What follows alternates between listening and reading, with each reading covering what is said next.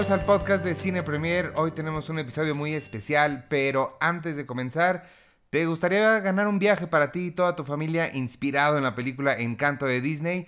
Entra a llenatucasademagia.com donde podrás ganar y a partir de este 25 de noviembre disfruta de Encanto de Disney. Acuérdense que tenemos, ya les había puesto ahí en las redes, pero si no lo han visto, tenemos una sanitizadora back de Koblenz para alguno de ustedes, entren al Discord, ahí vamos a tener las bases para llevárselo. Y no se olviden de dos cosas. En primera, el viernes, el jueves 25, ir a ver Encanto de Disney. Y entren a llenatucasademagia.com para ganarse este increíble viaje a Colombia. Eh, vámonos entonces con el show. Hoy lo que vamos a hacer es, eh, quise, eh, saben que tenemos el Cine Club exclusivo para patrons y la verdad es que las discusiones ahí se ponen muy buenas de vez en cuando, de vez en cuando, siempre se ponen buenas, siempre se ponen buenas, pero la de la, la, que quiero compartirles esta semana es particularmente especial, van a escuchar nada más el audio, si quieren ver el video, por supuesto, está ahí en, el, en YouTube y en el en directo en la plataforma de Patreon. Si aún no son miembros de Patreon, no sé qué están esperando. Patreon.com diagonal cine premier. Eso es patreon.com diagonal cine premier con la E ahí al final. Esta es la discusión que tuvimos sobre Magnolia. Eh, y se puso buena. Este. Nada, pues vámonos, vámonos con el programa de hoy. Esto es el Cine Club 99, donde hablamos de Magnolia. Y nos escuchamos la semana que entra. Adiós.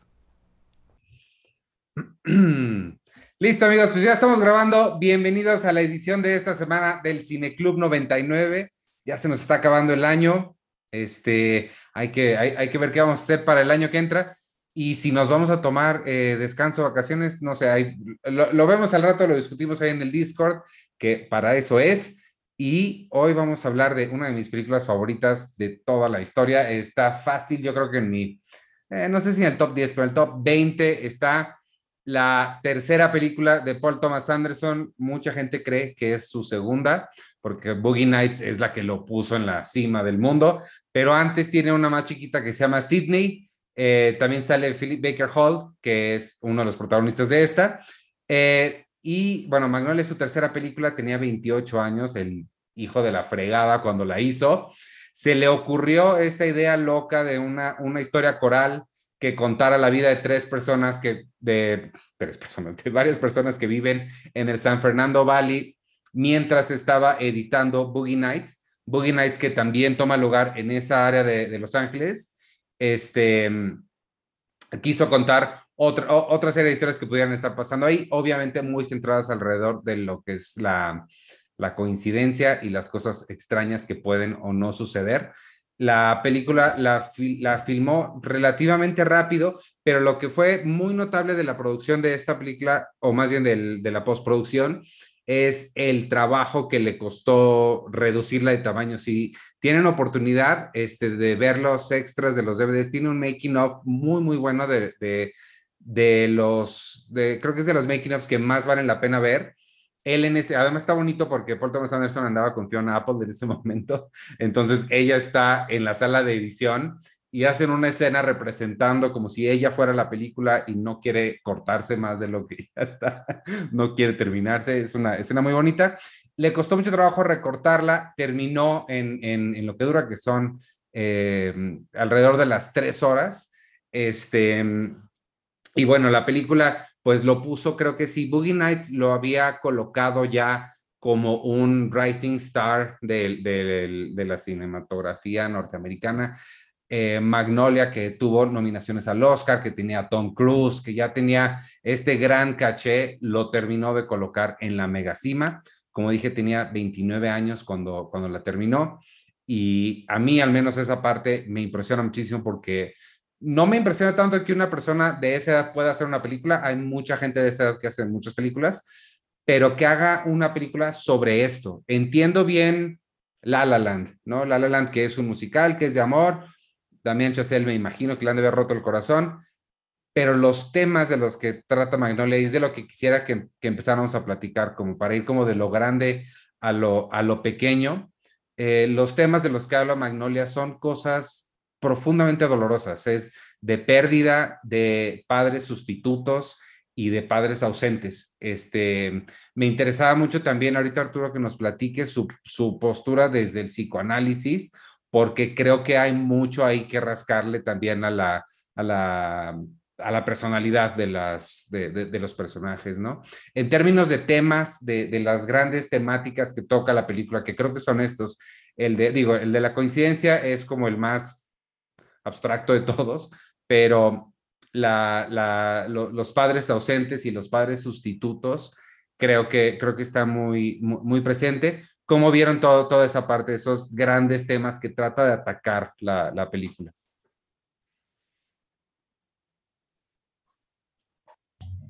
Y el, pues, el abuso también, ¿no? ¿El abuelo? El, ¿Cómo lidian con el abuso? Claro, no, por supuesto, sí, sí, sí. El abuso y de varios tipos, no solamente lo, que, lo que reconoceremos obviamente como abuso, sino hay, hay un montón de niveles de, de, abuso que vemos, que vemos a lo largo de toda la película. Arturo levantó la mano. Mira, qué bonito. Aprendan. Me, gustó el ejercicio de levantar la mano. Em, sí, digo, amén de, muchas, muchas cosas que me, encantan de la película, creo que también, más allá de, tener gran sensibilidad para hablar de estos temas de, justamente eh, abuso y relaciones interpersonales que siempre pues son complicadas y bueno, pues creo que es como también la gran temática de, de casi todo el cine, ¿no? Cómo nos relacionamos.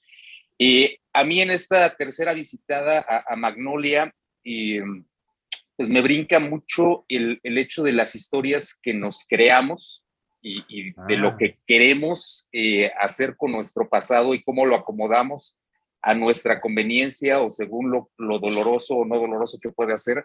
Eh, particularmente ahorita eh, partiría del personaje de Tom Cruise y, cómo tiene todo este mito alrededor de él y cuando le llega la confrontación se quiebra, ¿no? Y, se enoja y enfurece, pero también eh, el, conductor del programa, cómo tiene todo este mito con relación a lo que él no quiere que haya sido y que fue, y, la hija con relación a no saber qué hacer tampoco con todo esto y, caer en esta espiral de, de, consumo de sustancias y de relaciones patológicas. Entonces, me, gusta mucho este, este planteamiento de la historia que uno se quiere crear y, el personaje que uno termina siendo eh, por conveniencia o por necesidad, ¿no?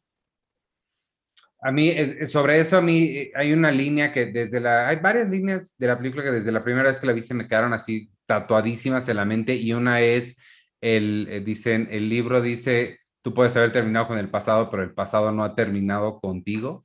Eh, no, nunca he averiguado a qué libro se refiere, pero, pero se me hace increíble esa línea. Y creo que es eso, como el, el en esta película también está llena de pasados que, que, regresan y te dicen, oye, tú creías que te había sido, pero mm, not so much, ¿no?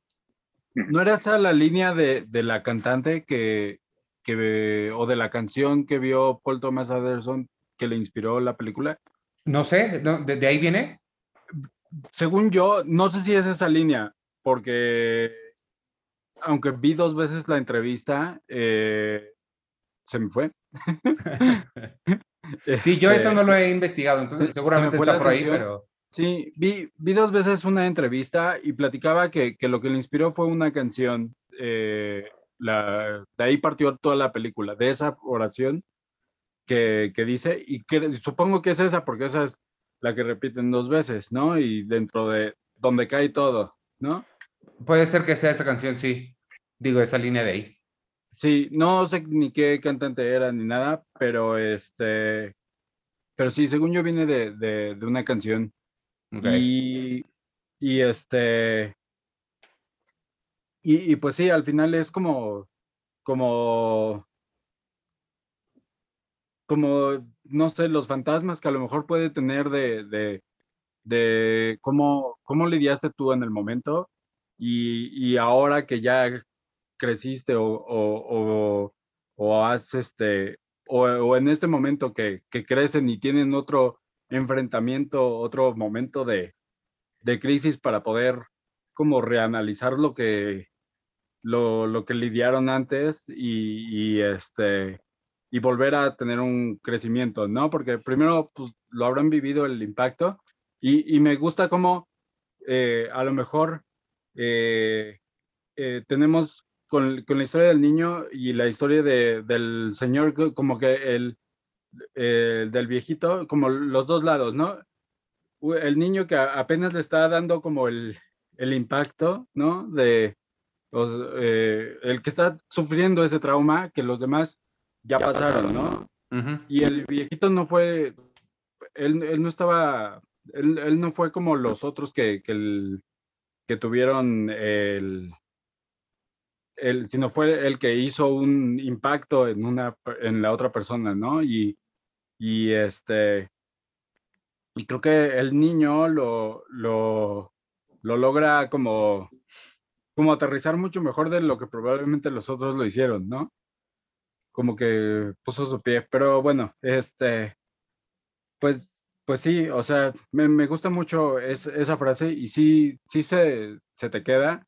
Sobre todo, eh, yo recuerdo que esta película fue muy impactante para mí. Eh, eh, siempre, siempre la siento mucho, ¿no? Siento que está llena de, sobre todo acompañada de la música, como de mucho estrés, como que se siente el, sobre todo con la música, el, el sentir de, de, algo, una presión como algo de los personajes. Y, eh, y, ya pues eventualmente veo un poco más como el, el, la coincidencia de las ranas es como, como ya el momento de relajación, ¿no? Del, de, de que ya todo quedó eh, o, va resolviéndose de, toda esa crisis que tuvieron. Sí, eh, sobre, sobre el peso de la película, Paul Thomas Anderson tiene un eh, talento muy particular para las atmósferas y para, el, para darle un peso comparable, ahí, sí, que, que, me perdonen, pero creo que es comparable con Kubrick. No puedo pensar en dos cineastas que las películas pesen más que las de ellos dos. Este, y, y, Magnolia apenas empezaba, después vendría The Master y después todavía este, Petróleo Sangriento, donde sí son unos monstruos de película que sí te oprimen, ¿no? Este, creo que lo hace muy bien por, en, por tres vertientes. Una, por supuesto, la música es la más evidente. Tiene un uso y nivelación de, de la música y ritmos muy claros. La otra es la cinematografía que utiliza. El, eh, si se fijan, este, el, el ¿cómo, se llama? El apretamiento de las imágenes, no, eh, no nada más dentro del cuadro, sino en la velocidad con la que va editando, te hace sentir que tú vas atrasado continuamente. Entonces, la película te hace trabajar para mantenerte al tanto, porque de por sí estás viendo ocho diferentes historias y cada una de ellas parece que va dos o tres pasos adelante de ti. Este, y, aunado a eso, lo que hace, si se fijaron, y, aquí es donde el, el, tip de Arturo está muy bueno para dar estos tips antes. Si se fijan, muchas escenas, eh, eso se llama un corte eh, de L o de J, no me acuerdo cuál es. Hay un corte L y un corte J. Los cortes L eh, son cuando empieza el audio, sí, porque está así, el audio antes que, la, que el video.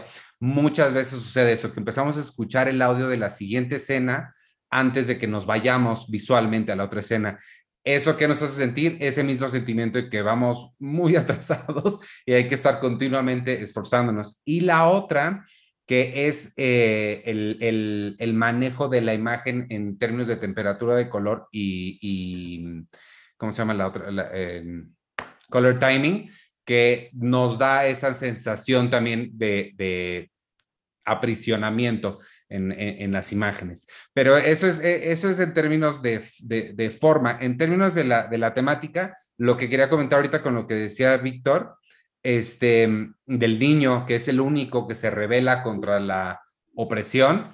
Una opresión que, por cierto, los únicos dos que se rebelan contra la opresión es el otro chiquito, el que rapea. Si, si se acuerdan o le pusieron atención a su rap, es sobre alguien que está siendo oprimido y se libera de su opresor. Em, y esto me va a llevar a la otra cosa súper escondida, que es una cosa loquísima y que se una a lo de las ranas. El, el, e, ese es el, el, el chavito que, que, rapea. El otro niño ¿qué hace? Después de que caen las ranas, se, le va, se da cuenta y se acuerdan, él ve y ni siquiera se sorprende. Es el único que cuando están cayendo las ranas lo, lo ve y como cualquier niño que apenas está conociendo el mundo, nada más voltea y dice, ja, ok, esto pasa. Ya sé que ahora sé que esta es una cosa que pasa. Y si esta cosa tan extraordinaria puede suceder, ¿sabes cuál es la otra cosa extraordinaria que puede suceder? Ir con el papá y decirle, ¿sabes qué? Me tienes que tratar mejor. Y así se rompe, el, al menos es un intento de que se rompa ese ciclo. Lo que les iba a decir de la otra cosa escondida, hablando sobre opresión y liberarse, eh, no sé si notaron la cantidad de veces que está la palabra Éxodo 8.2 a lo largo de toda la película. Está fácil unas seis veces. Em, hubiera hecho la presentación para ponérselas así, si no lo han visto. Búsquenle en, Google, si no. Está, la primera vez que la vemos me parece que es cuando se avienta Sidney Barringer, el, una de las historias del principio. Hay unas cuerdas a un lado junto a él que marcan el número 82. Una persona en el, en el público tiene un letrero que dice Éxodo 82 hay letreros en la calle, como cuatro que dicen Éxodo 8.2. Eh, no sé si Arturo está pensando mucho o tiene algo que decir. Se quedó así congelado con un dedito arriba. Bueno, ahorita regresará. Eh, Éxodo 8.2, no me lo aprendí el verso. Por supuesto que no me lo sabía, lo investigué y no me lo aprendí. Pero es este eh, eh, habla sobre, y, si lo busco y se los leo porque habla sobre la opresión y esta, esta frase famosa de la, de la Biblia de, eh, aquí está, y si no quieres dejar al pueblo, ¿no? Al pueblo de, de, Israel, le están hablando al faraón, y si no quieres dejarlos ir, he aquí yo infestaré de ranas todos tus territorios, deja a mi pueblo ir. Em, le, habla sobre opresión, sobre liberarse de esa opresión y ese es el significado de eso. ¿Eh? Y sobre ranas. Y sobre ranas. Entonces, ese es el significado de, la lluvia de ranas. En el, como no, no, no se estaban logrando salir de esa opresión, llueven ranas y entonces eso le da permiso al, chiquito de salirse de la opresión que él vivía. Este, mm, ya, perdónenme, hablé muchísimo. ¿Quién, alguien que diga algo más. Mirza, tú no has dicho nada y dijiste que no habías entendido. Sí, me, pareció, me pareció una película muy triste, porque a lo mejor fue, fue, fue parte de eso de, que no la entendiera, porque yo decía, de verdad así va a terminar, es nada más como, como el, el, el sufrimiento de, de, la vida de estas personas. Pero termina muy esperanzadora. No lo sentí así. Te voltea, te voltea a ver Claudia y te sonríe y te dice, todo va a estar bien porque ya estoy enamorada. Sí, sí, sí, o sea, pero, pero yo solamente pensaba en Julian Mora, así, o sea, una de las, de, las cosas que pensaba es, e, esta, esta señora nació siendo fabulosa, o sea, toda su vida ha sido fabulosa, toda, toda su vida ha sido buena actriz. Y me identifiqué con ella cuando estaba gritando en la farmacia, no me digas señora, así en histérica. Dije, Yo sí, creo que esa es mi parte favorita. Ahí es donde me encantó Julian Moore. Soy esa persona. Tienen que. Ya después entiendes por qué no quiere que le digan señora y esta histeria y esta enfermedad y esto, sí. Pues es que em, imagínate que llegues a comprar tus medicinas porque se está muriendo esta persona y te empiezan a cuestionar, o sea, sí, me, sí, se me hace muy. Sí, sí, o sea, y, y, y el que terminara tratando de, suicidarse porque no podía con la culpa. Mm. Ese es el otro gran tema de la película, creo, la culpa. La culpa y este, el dolor. El, papá que maltrata, que maltrató toda la vida a su hija y que, y que la hija termina en drogas y luego él en realidad no termina de aceptar lo que hizo mal. Es así como, estoy enfermo, o sea, eh, yo lo sentí así, o sea, estoy enfermo y ahora necesito reconciliarme contigo porque estoy enfermo, o sea, no, espérate tantito, o sea, si fuiste una persona horrible, fuiste una persona horrenda. No sé, el, el, el, el tema de, de, de, los papás a lo mejor no hace mucho clic conmigo, por eso no fue una película que me diera mucha esperanza de nada, ni, ni, ni que fuera como como interesante. Yo estaba, yo, yo la estaba viendo y dije, ok, tengo que saber por qué es buena. Tengo que darme cuenta por qué, ah, por qué Iván me puso a ver esta película. Y no, no la sentía, no, eh, solo sufría mucho con la película. ok, no, pues está bien, es tu, tu, tu, opinión, mira, si no te gusta algo está perfecto, no tiene por qué gustarte todo. Este, a ver si después de esta, de esta discusión aprecias algo diferente. Ajá. Eh, lo, de, lo, de, lo de los papás sí lo vi ahí en, en, en, varios asuntos, pero igual y como es mi perspectiva, es mi apreciación y yo no hago mucho clic con la situación de los papás, es como no, no me hace em, mucho... Eh, no, no, no es algo que, que, que, que, vería en general, no es algo que me gusta ver. Mm, ok, ok, no, pues está perfecto. Yo, tengo una. Espérame, tienes la mano levantada, Arturo. Ah, no, va, Víctor todavía no aprende a levantar la manita aquí. Ahí está. Ya Ahí aprendió. Este, sí, a, a mí me, me, parece, Mirza, igual y, y, si le das otra revisitada, y, y creo que, corríjanme ustedes si estoy mal, pero eh, la película respeta muy bien la estructura de los tres actos, ¿no? Así como que la presentación, y además es una presentación súper intensa, así de los personajes, así como un bombardeo, y después el conflicto, y después la resolución. Y en esa resolución, eh, pues sí, así como decías, Iván, me parece a mí muy esperanzadora, como que todos quedan en paz, incluyendo el, el papá de, Tom Cruise, que que queda muerto, pues, pero en paz. O sea, finalmente logra hacer esta conexión con el hijo y el hijo conecta con él al grado de decir, ok, tolero a esta mujer que no había tolerado hasta ahorita y va a visitar a Julianne Moore al, al hospital. Y eh, el, niño genio, Donnie, que eh, pues había entrado en caos y se había enamorado y había hecho cosas que iban en contra de lo que él era, y finalmente, a través de, eh, de este mm, encuentro con, con, el policía, pues también como que logra decir es que, pues sí, eh, tengo mucho amor por dar, pero, pero sé que lo que estaba haciendo no está bien. Y, así pues eh, me parece que, todos quedan en paz. Eh, incluso eh, el conductor del programa, no me acuerdo del, nombre del actor, eh, pues se infiere y, se supone que esa escena quedó eliminada, que muere en, un incendio en su casa que se produce ahí por la, chispa.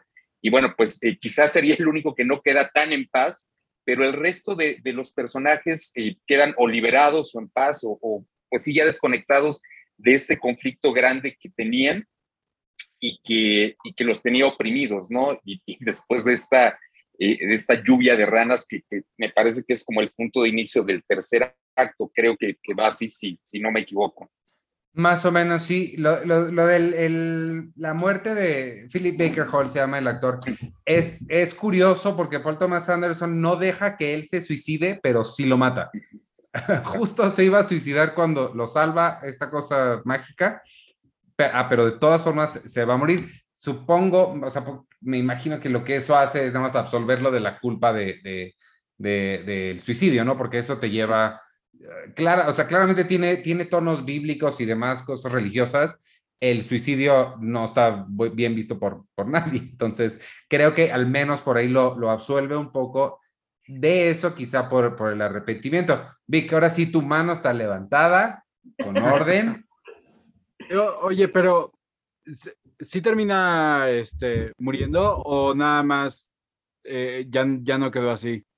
Porque yo como lo veo es que eh, no, no lo permiten escaparse de afrontar esos este, errores que tuvo en el pasado y, y, le da, y le da una oportunidad de, pues de, de enfrentarlos, ¿no? Al, ¿no? al no darle un escape. Y si se muere, lo que pienso es que es que no, no te mueres por tu mano, sino por justicia divina. Pues ¿no? sí, justo. Eh, que, creo que la, la, la, muerte más bien está, o sea, eh, eh, no está en la película, pero sí es una escena que estaba después. Mm. Eh, pero sí, Y- la película te lo dejan un poquito, un poquito abierto. Sí, sí, a lo mejor decidieron dejarlo abierto. eh, pienso que eso podría ser una, una razón, ¿no?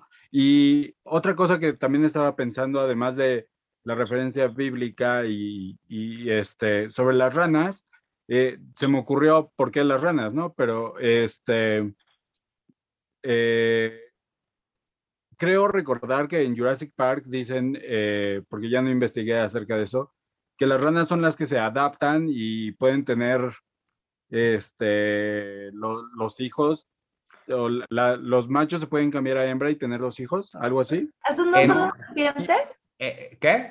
¿No eran las serpientes? No, en Jurassic Park sí, sí hay una, hay una línea sobre el, el ADN con el que completaron a los dinosaurios.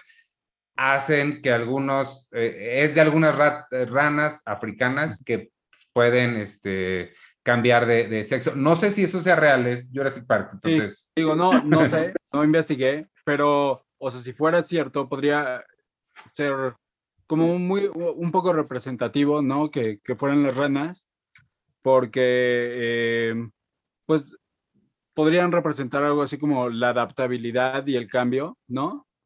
Ok, claro, ajá. Pues de, de una dificultad, ¿no? Que en este caso era, pues, no poder reproducirse, pues se reproducen solas, ¿no? Pues lo que es, o sea, en, en- en ese sentido, si tienes en la cabeza la idea de, de las ranas como metáfora del cambio, me voy a otro producto de la cultura popular que es Watchmen y creo que me inclinaría a pensar más en eso. ¿Te acuerdas qué pasa al final de Watchmen? Del cómic. El, eh, este, es- este güey lo que hizo fue mandar el pulpo gigante para lograr que toda la, la- la Tierra se uniera en contra de un em, enemigo en común. Ajá. Me podría inclinar más a pensar en las ranas como eso. Ve todo el drama que tienes en tu vida y todo lo que le está pasando en tu vida y ahora olvídate de todo eso porque están fucking lloviendo, lloviendo ranas. Entonces, creo que tenemos cosas más grandes con que lidiar. Eh, algo por ahí, por ahí me sonaría, si es que quisiéramos escoger algo por ahí. Sí, pero mm, me refiero a que, eh, porque Paul no menciona nada en las entrevistas que yo vi de, de por qué las ranas, nada más dice, pues porque se me ocurrieron las ranas, pero claramente tiene una referencia. Pero pensando en eso, ¿por qué las ranas? O sea, no es el suceso, sino nada más, ¿por qué también las ranas, no? O sea, pensando como dentro de esa idea, porque está súper claro que es como un momento eh, que al niño le dice, ah, pues si esto es posible, ¿no? O sea, creo que, creo que con eso tengo de, de, de significado al suceso de las ranas, pero yéndome como más específico, ¿por qué ranas? A lo mejor. ¿no? O sea, ¿por qué eligió ranas? ¿Por qué no nada más, por qué no llovieron perros y gatos? Yo creo que, Sin sí, saber esa parte del, del, de como la idea bíblica, ¿no? Este, ¿por qué, por qué las ranas, no? O sea, porque todo tiene un significado, ya sea que sea cultural o que esté ligado como con tu subconsciente, y si eligió ranas nada más porque se le ocurrió, se le ocurrió por alguna razón, ¿no? No, sí, no se le ocurrió cualquier otra cosa. sí, sí, sí. Arturo. Eh, sí, bueno, déjame bajar la mano para que todo quede en orden. Eh, digo, más allá de avanzar en, en análisis de la historia, yo no quisiera dejar de señalar dos puntos que me, me encantaron de la película, eh, pues a lo mejor ya sin fijarme o yendo más allá de la historia. Y uno creo que ya lo señalabas con relación a la música, y lo decía Víctor también, y, y cómo la música va marcando la pauta súper bien, súper bien. Y, y, y, esa mujer, Aimee Mann, que, que, compone padrísimo para esta y, para otras películas, pues, pero aquí en particular quedan muy bien esta escena literalmente coral, ¿no? Que todos van cantando un pedacito de, de la canción de Wise Up eh, y cada estrofa que, que, dicen tiene que ver con lo que están viviendo en ese momento, ¿no? Pero eh, la otra cuestión es la cámara, eh, que a mí me gustó mucho el uso de la cámara, tanto cuando hacen estos planos frontales y, y toman al personaje, como eh, dos recursos que no sé cómo se llama el segundo, pero el primero sí sé que es la plano secuencia y, y que la usa en todo el, el programa de, de concursos, eh, desde que baja el niño del coche y entra y, va siguiendo la cámara y no, no hace corte hasta mucho, mucho después y sigue haciendo planosecuencias en, con, este, con estos personajes o en esta escena. Y contrasta con em, este otro recurso que no sé cómo se llame, que es dejar la cámara fija y, particularmente lo vi cuando están Claudia y el policía en el departamento de ella y, y, él le pide café y la cámara se queda en la cocina mientras los demás se mueven ¿no? y, regresan a la escena eh, entonces, que, que, haga uso de, los dos recursos y que choque y que juegue pues así. Eh, ah, y bueno, un tercer punto técnico, que no sé si es incluso una broma de, de Paul Thomas Anderson, eh, cuando está Philip Seymour Hoffman hablando y que, que le dice al asistente de, bueno, al, al, tipo que le toma la llamada de, de la línea de, buscando a Frank, pues, y que le dice, has visto unas películas en donde esta es la escena, pues esta es la escena, ¿no? Y no sé si es así como un guiño al público y diciéndoles, esta es la escena donde va a encontrar al padre y, jugando un poco con eso, ¿no? Eh, eh, creo que esos tres detalles no, no quería dejar de señalarlos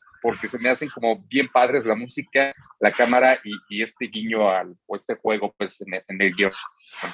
Eh, sí, Paul Thomas Anderson tiene un sentido del humor muy particular. A mí lo que me llama mucho de eso es que tiene mucha, no solo un sentido del humor, sino tiene mucha conexión con la comedia. Tiene eh, en su vida personal, en su vida real. no solo está casado con Maya Rudolph, él es un eh, continuo visitante de Largo, que es uno de los eh, clubes de stand-up de más tradición en, en, Los Ángeles. Este, sale aquí Patton Oswald, que es un, un comediante increíble trajo a Adam Sandler a, la, a, la, película que hizo con él. Entonces, sí tiene como mucha conexión ahí, tiene muchos amigos en el mundo de la comedia y es muy notable que no ha hecho comedias, como que, y él, él, en sus entrevistas muchas veces ha dicho, sus películas favoritas del año tienden a ser así Grown Ups 2. O sea, sí, sí tiene como este, este lado raro. Eh, entonces, sí, sí, seguramente sí es un, un, un chiste de él diciendo, esta, e, e, esta es la escena que estás viendo tú, que también estás viéndome hacer esta escena. Y no sé si soy solo yo, o pero hubo muchos gritos, hablan muy fuerte mucho tiempo. Eh, la, me desesperó poquito, pero pues entendí. La escena donde está John C. Reilly, Reilly este, con la, con, cuando descubre a los muertos y está gritando la señora todo el tiempo, este, la escena donde Julian está en la farmacia también gritando todo el tiempo y... Um, Tom Cruise. Todos. Tom Cruise, toda la entrevista grita y, y um, ahí sí estaba yo un poco desesperada. Entre eso y yo sé que para ustedes la música es muy importante, pero a mí en, el, esta vez me desespero más que... ¿En serio? Que, que pues ese sentimiento, ¿no? O sea, creo que los gritos, la, la música, eh, era para hacerte sentir así incómodo, para el estrés, para pues lo logró conmigo. Me, siento mal, no, me, ah, no, voy a, voy a faltó también. Así que dura tres horas, así estaba yo. Creo que también la escena de Claudia con su papá, en donde le grita y le reclama también ahí. Sí. Y, y, y el, el, policía siempre llega porque hay gritos también y hay disturbios, ¿no? Ajá. O sea, ajá, sí es cierto. Ah, ah, definitivamente todo ese, ese nivel de estridencia creo que sí es, es parte de lo que hace tan pesada a la, a la película.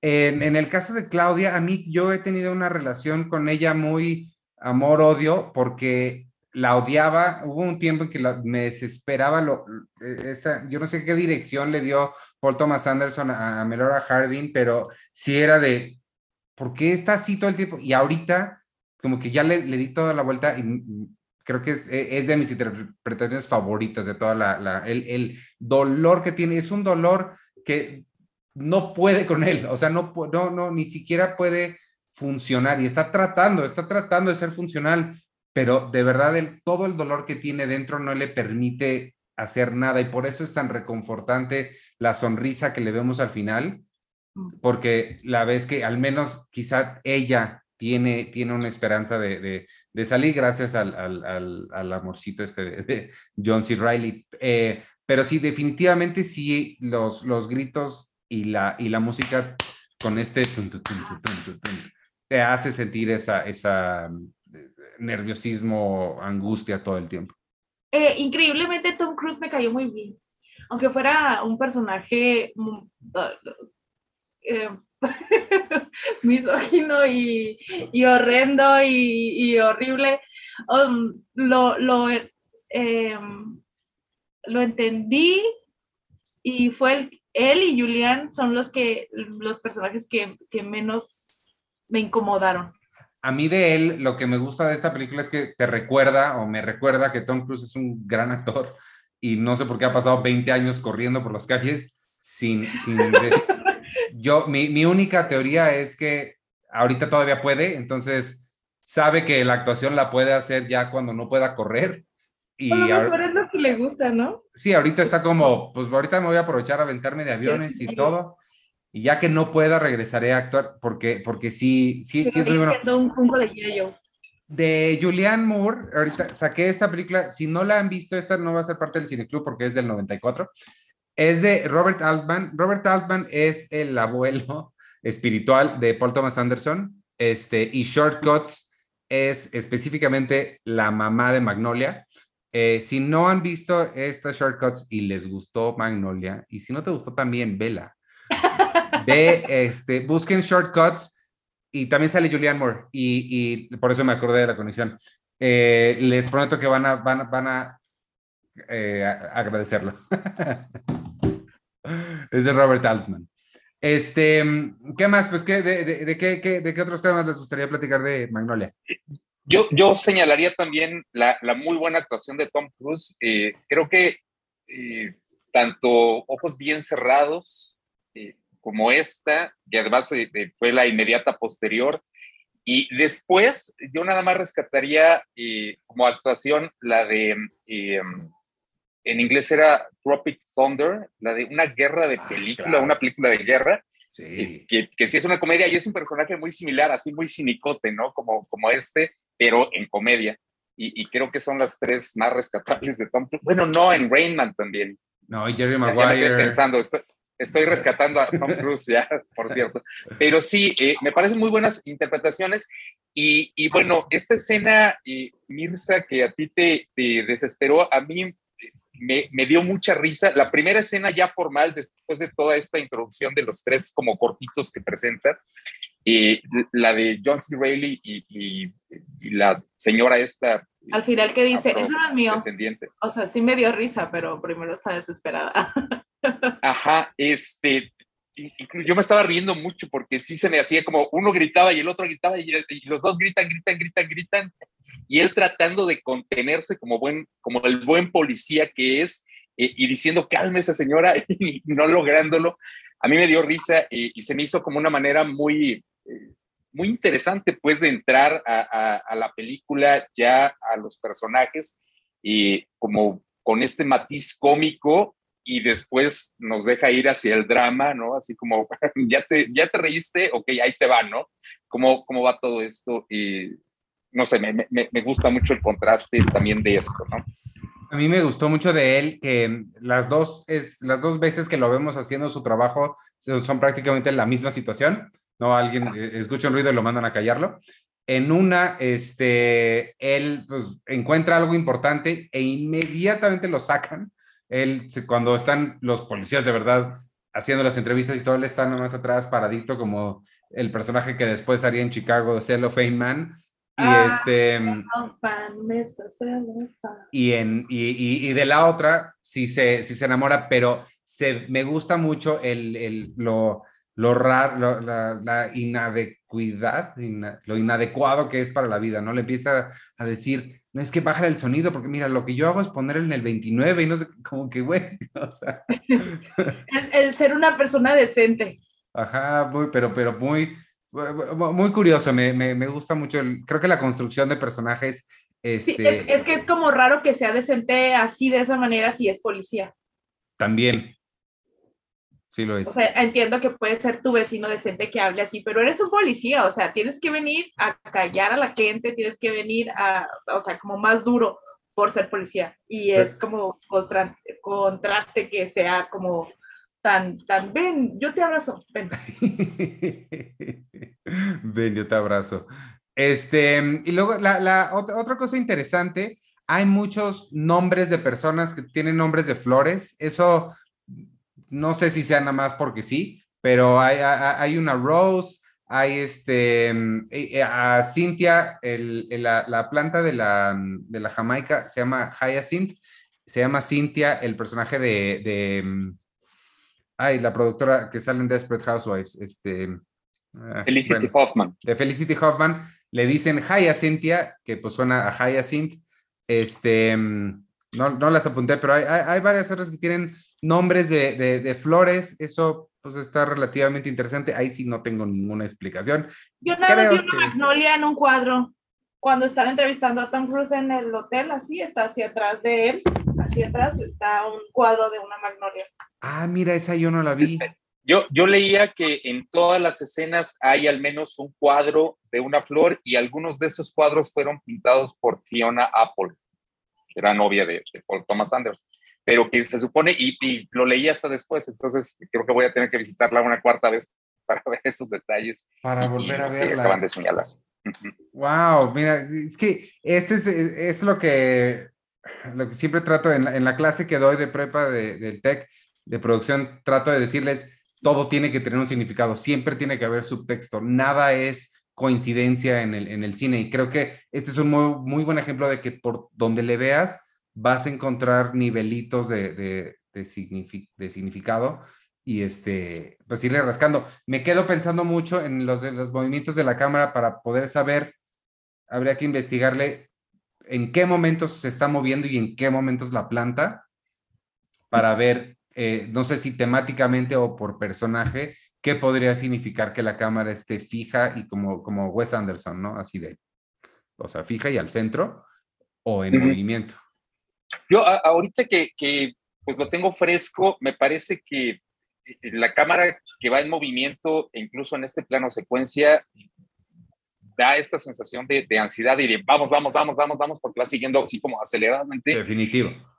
Y la cámara fija, por ejemplo, esta que señalaba de, de la cocina de, de, Claudia, pues como ubiquémonos y centrémonos y, y, estás en un encuentro y hay, hay como intimidad. Y Aquí me dio esa sensación. Aquí sí disfruta Ajá. el momento. Uh -huh. Pues sí, eso, eso, eso, podría ser. Este, apuntes finales, ¿qué, ¿qué, últimas reflexiones les deja? Además de, no quiero volver a verla en mi vida, Mirza. ¿Has visto las otras de Paul Thomas Anderson? No sé, no sé. No bueno, tengo idea. Petróleo Sangriento es maravilloso. The Master con Joaquín Phoenix también es increíble. La otra de Joaquín Phoenix, Inherent Vice, esa bríncatela. Y en enero sale la nueva, este... ¿Pizza algo? Pizza algo, Licorice Pizza, Licorice Pizza. Ajá. Este, pero bueno, ve Boogie Nights, Boogie Nights te va a gustar.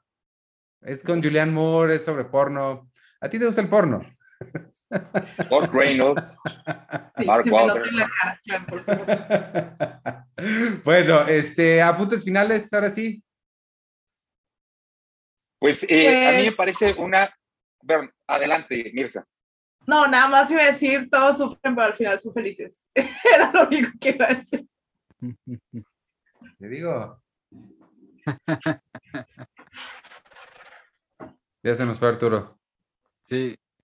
Tú. Con razón está levantando la mano. Pues, lo... pues a, a, mí me gustó volver a verla. Eh, me recordó mucho por qué me gusta tanto, eh, por qué la tengo en DVD. Eh, y, y, sobre todo creo que probablemente, aunque yo recuerdo a, a los actores que, que, salen aquí como unos de mis favoritos, uh -huh. pero probablemente esta es la película en la que los llegué a notar, ¿no? Creo que a Philip, a este, a Julian Moore sobre todo, y a William H. Macy sí lo recuerdo, estoy seguro que lo había visto mucho antes, pero creo que en este, esta película es la que me hizo notarlos mucho más. Ya, bueno, Tom Cruise, soy fan, no importa lo que haga, la aunque sea leyenda. Me, me, me gusta en, en lo que sale. Me Sí, cae es bien. una cátedra, cátedra de actuación. Arturo. Sí. Eh, bueno, an- antes de, de cierre, ahí tú que eres eh, fan de Stephen King, eh, me parece que hay muchas tomas en las cuales William H. Macy le da un aire a Stephen King. ¿eh? sí. A mí, a mí me, me pareció, así, sobre todo cuando tiene la gorra y, mira a la cámara claro. directamente, me, me- me daba mucho esa, esa imagen. No pero pensé, pero sí. eh, como, como apunte final, sí creo que es, es una, bueno, para mí también coincido que es una, una gran película, me parece una clase maestra de dirección de actores y de cómo eh, actores consagrados y renombrados los puede poner al nivel de actores a lo mejor debutantes o no tan, no tan eh, experimentados, pero grandes actores y, y, vamos, integra muy bien todo, pues la música, el guion. Me parece que también eh, generar un guion y dirigir de esta manera a su corta edad, eh, como lo señalabas al inicio, es, eh, es de, de gente extraordinaria. Entonces, eh, sí, me, parece grande, grande la película y, también la, la tengo eh, bien guardada, pues. Eh, muy bien, pues em, nos que estaba viendo el calendario hace rato, ya no me acuerdo de las fechas, pero ah, la siguiente sesión nos toca el 9 y la siguiente ya sería 23. Yo creo que el 23 ya no, no vamos a hacer para darnos ahí ese descanso de, de Navidad, pero entonces yo creo que la siguiente ya va a ser la última del año y creo que convendría con esa cerrar el ciclo eh, Cineclub 99 y arrancar ya para Año Nuevo Cineclub algo más. Este, creo que... Pero, perdón, Iván, eh, si la consideras para, para miércoles, sería en 8. Ah, claro. 8. Claro, Ajá. 8, perdóname, sí, es- eh, debe ser miércoles 8. Este, entonces, em, te- me, me quedan dos. Yo creo que vamos a, de- Las deberíamos, dos, los dos. la- la- la- las dos para la misma sesión, no, porque son películas diametralmente diferentes. Ok. Este, pero me gustaría cerrar más con una comedia. La otra, mira, son- me quedan dos películas. Una es El talentoso señor Ripley. El talentoso señor Ripley es una de mis top 5 películas de la historia. Yo hago esta reevaluación de top 5 cada 5 años. Esta, mi última reevaluación fue 2019. En, fue cuando entró, se fue True Romance, qué feo para Tony Scott. Se fue True Romance y entró este Talented Mr. Ripley. La otra es una comedia increíble que quiero que vean. Entonces, yo creo que prefiero cerrar con la comedia. Se llama Galaxy Quest. Eh, Ay, sí, pensé que iba a ser American Pie. no, no va a ser American Pie. American Pie, todo el mundo. Es que justo el punto es que todo el mundo ya la vio. Galaxy Quest. Galaxy Quest, ¿la han visto? No. Creo que no. Ahí está. Si, si no les gusta, les ¿Saben de qué regreso. tiempo? ¿Qué? Es ¿Qué? tiempo de ver Galaxy Quest. Eh, sí, Tiempo. porque sale Tim Allen. Este, les prometo que, que les va a gustar. Les voy a averiguar dónde está. Pero cerramos entonces con esa y arrancamos. Yo creo que sí me inclino un poquito por hacer un ciclo de algún director o directora. Este, varias así y ya. No, no, no vamos a ir para el año que entra. Pero bueno, mientras Ay, tanto. ¿Cuándo va a ser el ciclo de Nicolas Cage? Pues cuando lo, lo puedes poner como opción y ya la gente vota, por ejemplo. Ay, voy a hacer mi propio cineclub de Nicolas Cage. Está bien. Este, vámonos entonces. Gracias por acompañarme hoy, por unirse un jueves a las seis. Este, regresamos a los miércoles dentro de dos semanas. Eh, nos vemos pronto. Adiós. Bye. Gracias. Gracias. Bye.